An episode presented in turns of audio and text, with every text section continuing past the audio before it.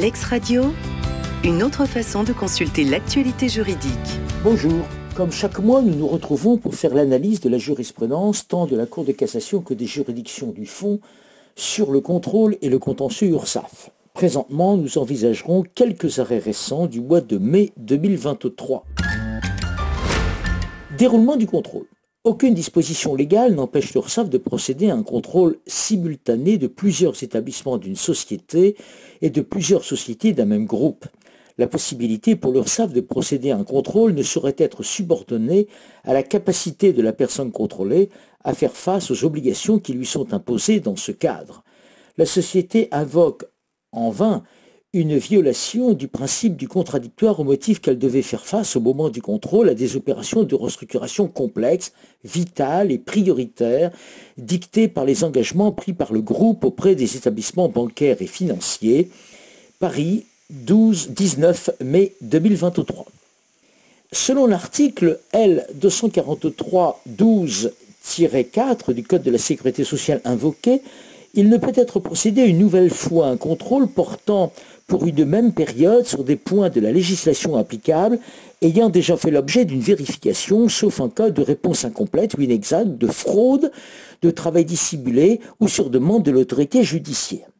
En espèce, Madame B, inspecteur de l'URSSAF Rhône-Alpes, a adressé le 28 août 2017 à la société X un avis de contrôle portant sur l'application des législations de sécurité sociale, d'assurance chômage et de garantie des salaires à compter du 1er janvier 2014 à ce contrôle qui s'est déroulé du 11 octobre 2017 au 29 janvier 2018 a fait suite une lettre d'observation du 29 janvier 2018 notifiant à la société contrôlée un redressement d'un montant total de 222 582 euros pour la période vérifiée du 1er janvier 2015 au 31 décembre 2016. La société a formulé des observations selon courrier du 23 février 2018 à laquelle Madame M, responsable de service contrôle, a répondu le 25 avril 2018 que compte tenu de l'indisponibilité de l'inspecteur en charge, les opérations de contrôle étaient reprises par un autre inspecteur et qu'à l'issue des opérations de vérification et de lettres d'observation annulées en place, lui sera adressée, ouvrant une nouvelle période contradictoire.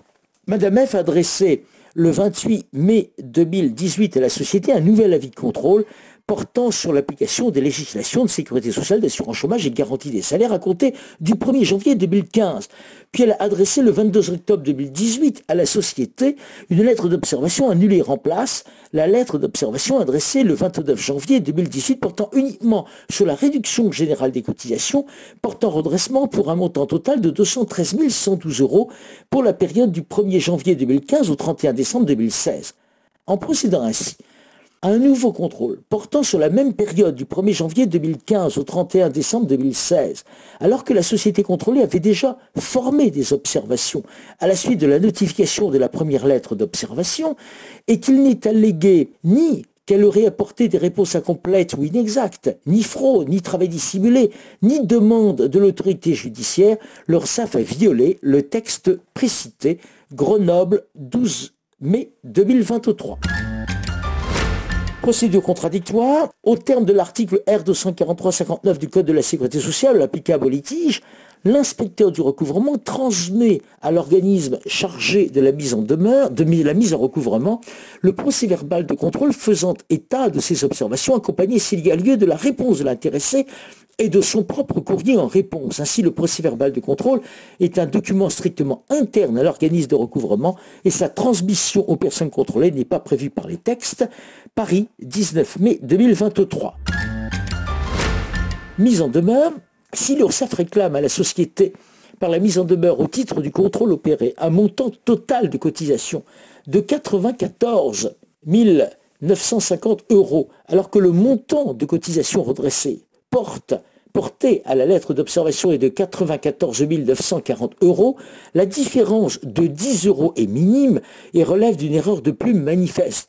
Peu important ici qu'elle soit défavorable à la société, dans la mesure où la mise en demeure précisait que le montant des redressements correspondait au dernier échange du 15 février 2018, lequel confirme le montant total du redressement à la somme de 94 940 euros, conformément à la lettre d'observation Paris 19 mai 2023.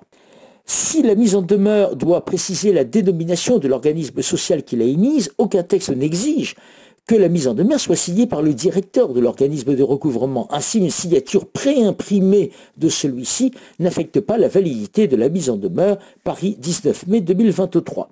La validité d'une mise en demeure n'est pas affectée par la réduction ultérieure du montant de la créance de l'organisme de recouvrement. Cassation civile 2, 11 mai 2023. Le défaut de réception effective par le destinataire de la mise en demeure qui lui été adressée par lettre recommandée avec AR n'affecte pas la validité de celle-ci, cassation civile 2, 11 mai 2023. Les deux mises en demeure notifiées par l'URSSAF à la SAS suite au contrôle portent les mentions suivantes. Dans le cadre motif de mise en recouvrement de points contrôle chef de redressement notifié par lettre d'observation du 6 août 2019, article R243-59 du Code de la sécurité sociale, dans le cadre nature des cotisations de points régime général, les mises en demeure font dès lors expressément référence à la lettre d'observation. Néanmoins, les montants réclamés au titre du redressement ne portent pas exclusivement sur des cotisations du régime général, mais également sur le versement transport, alors que les mises en demeure ne comportent aucune référence au versement transport. Dès lors, c'est à juste titre que les premiers juges ont dit que les mises en demeure n'informent pas suffisamment le cotisant sur la nature des cotisations réclamées ont annulé les dix mises en demeure et les redressements y afférents et ont condamné l'URSSAF à restituer à la SAS les montants déjà versés. Nancy, 2 mai 2023. Il résulte que la mise en demeure doit expressément préciser que le cotisant doit s'acquitter des sommes dues dans le délai d'un mois. À défaut de préciser expressément ce délai, la mise en demeure ne respecte pas les prescriptions substantielles de l'article L 244.2 du Code de la Sécurité sociale et doit être considérée comme nulle. Amiens 2 mai 2023.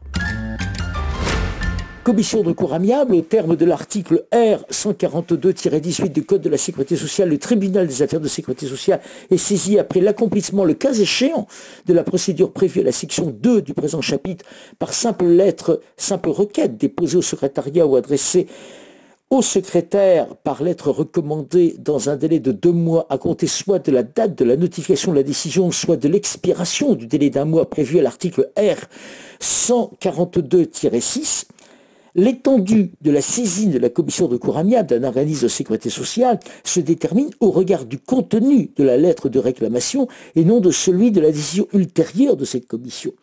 La commission de cour amiable de l'organisme social est saisie de la contestation portant sur le bien fondé d'un redressement dans son intégralité, même en l'absence de motivation de la réclamation sur certains chefs de redressement ce n'est que lorsque le requérant a limité son recours sur certains chefs de redressement devant la CRA que ces derniers ne peuvent plus par la suite être contestés utilement. En l'espèce, le 22 mars 2011, la société a formé un recours amiable tendant à obtenir l'annulation de certains chefs de redressement ainsi que la remise des majorations de retard.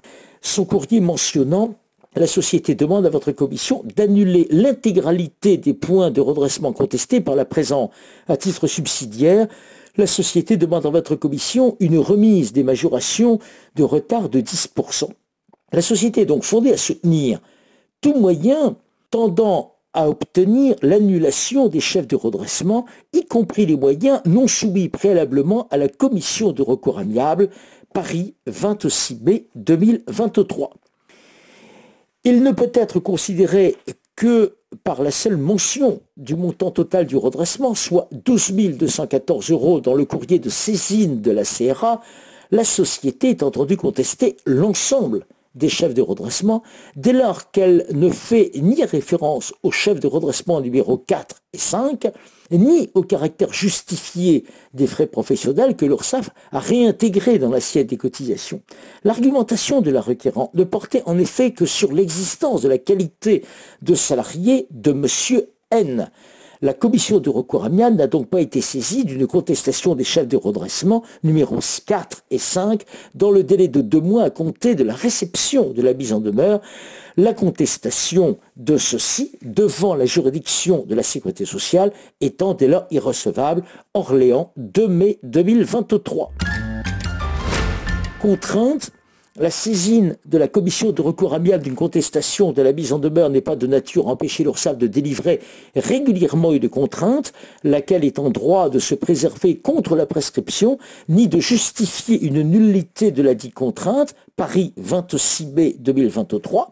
Le cotisant qui n'a pas contesté la mise en demeure devant la CRA peut, à l'appui de l'opposition à la contrainte décernée sur le fondement de celle-ci, contester la régularité de la procédure et le bien fondé des causes de la de sorte que M. K est en droit de contester la contrainte. Bordeaux, 11 mai 2023. Travail dissimulé. La lettre d'observation mentionne qu'elle intervient suite à un contrôle opéré dans le cadre des articles L 8221-1 et L 8221-2 du Code du travail, soit dans le cadre de la recherche d'infraction de travail dissimulé, l'audition M. N était donc soumise aux exigences de forme de l'article L 8271-6-1 du Code du travail et non pas à celle de l'article R 243-59 du Code de la Sécurité sociale et pouvait par la suite se dérouler dans n'importe quel lieu. Nîmes, 16 mai 2023. Voilà, nous nous reverrons le mois prochain pour de nouvelles, pour de nouveaux, nouvelles décisions, nouveaux arrêts, effectivement, tant des juges du fond que de la Cour de cassation. À bientôt, au revoir. L'ex-radio, une autre façon de consulter l'actualité juridique.